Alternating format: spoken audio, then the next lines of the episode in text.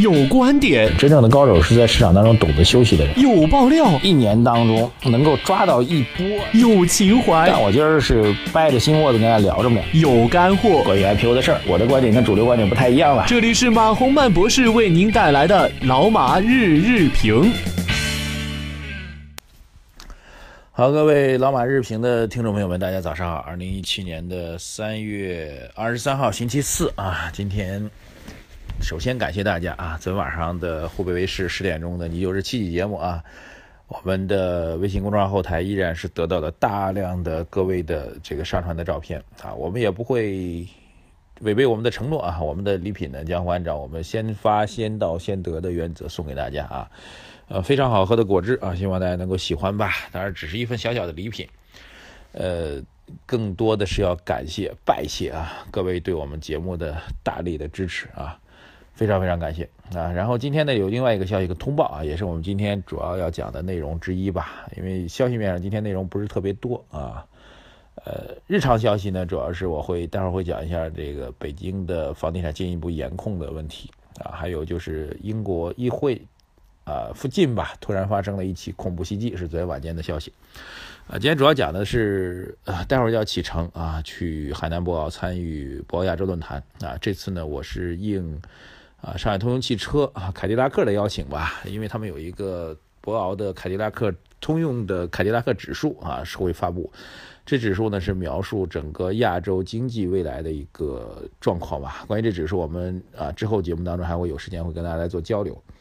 呃，所以将会去博鳌啊，对我来说一件好事啊，因为啊各位昨天看到的这个。你就是七级的节目啊，在前期大概现在得有快一个月前录制的时候吧，呃，正好重感冒啊，然后嗓子特别不好，然后这个扯嗓子声嘶力竭的连续录了两天啊，所以我这嗓子呢到现在一直也没有恢复到正常啊，虽然现在听起来还好，但实际上还是有一点不舒服，所以希望能够到海南稍微换一下空气，换一下环境能够好一点啊，这是我的一点期待哈，然后不熬。博亚洲论坛这个每年都会在之前比较晚，之前基本上会跟清明节挂在一起啊。当时我们经常会开玩笑，这博亚洲论坛是不是开给那谁听的啊？后来提前了啊，现在基本上提前到三月这个时间点啊，三月二十几号吧，挂一个双休日一般啊。然后很多人每年都听到这个名字啊，但是对它的含义和价值不太了解。啊，因为大家很难进入到现场。博鳌论坛的对于参会的资格，啊，证件的审核很严格，因为有大量的各国政要会参与啊，所以他会审核很严格啊。然后新闻媒体当然会大量的铺天盖地的报道，但是由于各位不在现场或者没有去全程关注这样一个事情，所以很难去发现其中的价值。所以我今天呢，其实关于博鳌论坛的，我参与过多届啊，所以一点点的经验跟大家分享一下。博鳌论坛呢，其实大概有这么两个大类的看点啊。第一大类看点其实是关于政要的啊，特别在中国，大家知道政要的表述呢，会对我们的经济形势判断都会产生比较大的影响。啊，以前我们的国家主席、副主席啊，这国务院总理等等都曾经啊多次出席过博鳌亚洲论坛。那本届当然是国务院副总理张高丽先生来出席博鳌亚洲论坛。呃，政要呢，在这个会议当中呢，会有两。两方面的比较多的这个信息的发布，第一方面就是开幕式啊，这个虽然论坛会从今天开始呢，活动就会开始了啊，今天上午应该是有个新闻发布会，那所谓正式的开幕式在二十五号啊，所以是在后天，呃，当天呢，这个中国出席的政要会发布一个主旨演讲吧，或者说致辞。啊，这次的往往来说这样的主旨演讲或致辞呢，因为时间和两会越来越近。所以会围绕中国两会的一些精精神做一些阐述啊，当然跟两会也不一样的，两会是中国纯粹中国国内的事情。那么这样的呃致辞或者演讲呢，显然是会围绕整个亚洲，博鳌亚洲论坛嘛，所以会围绕整个亚洲，会围绕全世界来表达中国的一个新的政策态度，做一个政策上的宣示啊，所以这是一个比较重要的看点。另外一个就是政要来到海南之后呢，会和啊企业界做很多的沟通和交流。啊，这个比如之前啊，我我参与的一次论坛当中啊，当时是习近平国家副主席习近平啊，那是之前，呃，曾经有一次和企业家的一个早餐会，那早餐会当中呢，习近平同志就说，他说我们中国经济啊要保持高增长的，我们是能做到的，但是我们只是不做而已啊。所谓非不能也是不为也啊，有这样的说法啊，对我们判断经济形势就产生比较大的影响。后来也确实如此啊，就是这个经济增速下滑，一方面是确实客观的需要，另外一方面也是主观的啊，来降低自己的要求啊。这其实后面是对当时啊，我记得应该有四五年前啊，这个对中国整个经济形势判断产生比较大的影响。所以这是关于政要的行动啊，对于我们投资操作影响。还有议题很多啊，这个第二大块就是关于博鳌的议题。博鳌议题我把它分为三类啊，一类呢叫做有热点的、有争议的啊，比如说去杠杆的事情要谈吗？要谈。房地产要谈吗？要谈。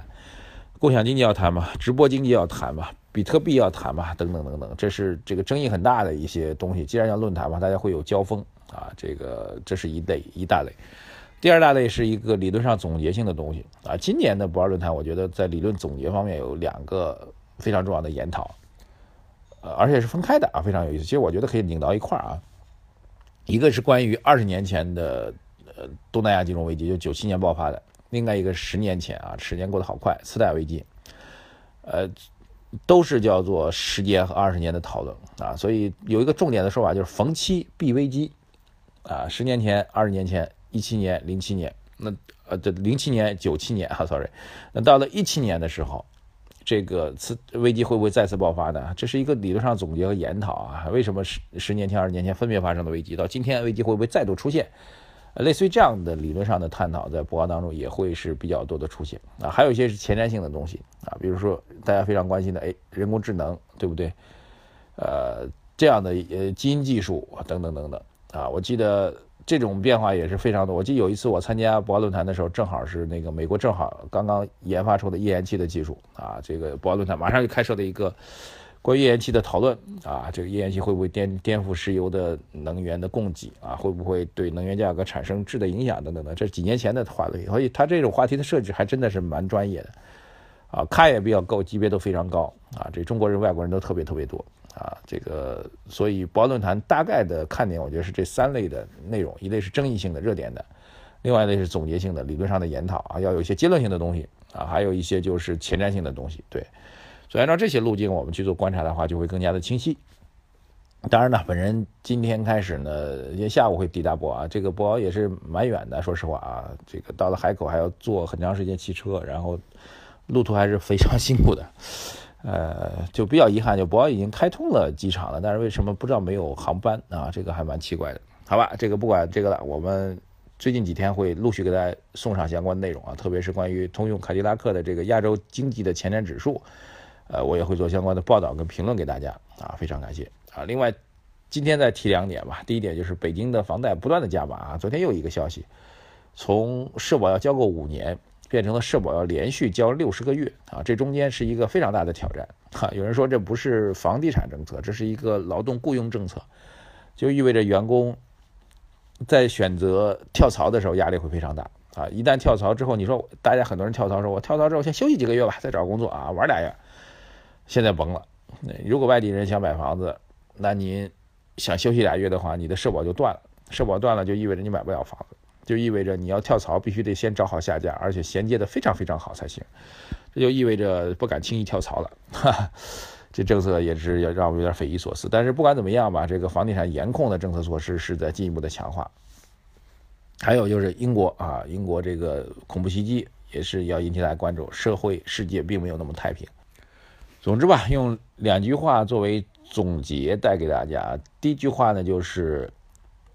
目前的严控的房地产形势极有可能让我们从四月份开始会发现经济复苏或者经济乐观的预期有可能会被证伪啊，这会成为一个比较大的一个制约啊。第二句话就是我们之前在讨论投资品种的时候，现在其实可以告诉大家，我们之前在老板饭局节目当中明确的告诉大家，现在大多数的投资品种都不靠谱，在这种情况下应该选择黄金去做避险。啊，这句话应该是在最近的盘面当中得到印证了，是在我们老马饭局当中推荐给大家的。还有啊，再加一句吧，就是美国这边对于美国的股指的高速上涨，现在已经开始出现了巨大的分歧。然后再次感谢大家对我们昨天晚上你就是奇迹节目湖北卫视的节目的大力支持，拜谢拜谢，祝各位投资顺利。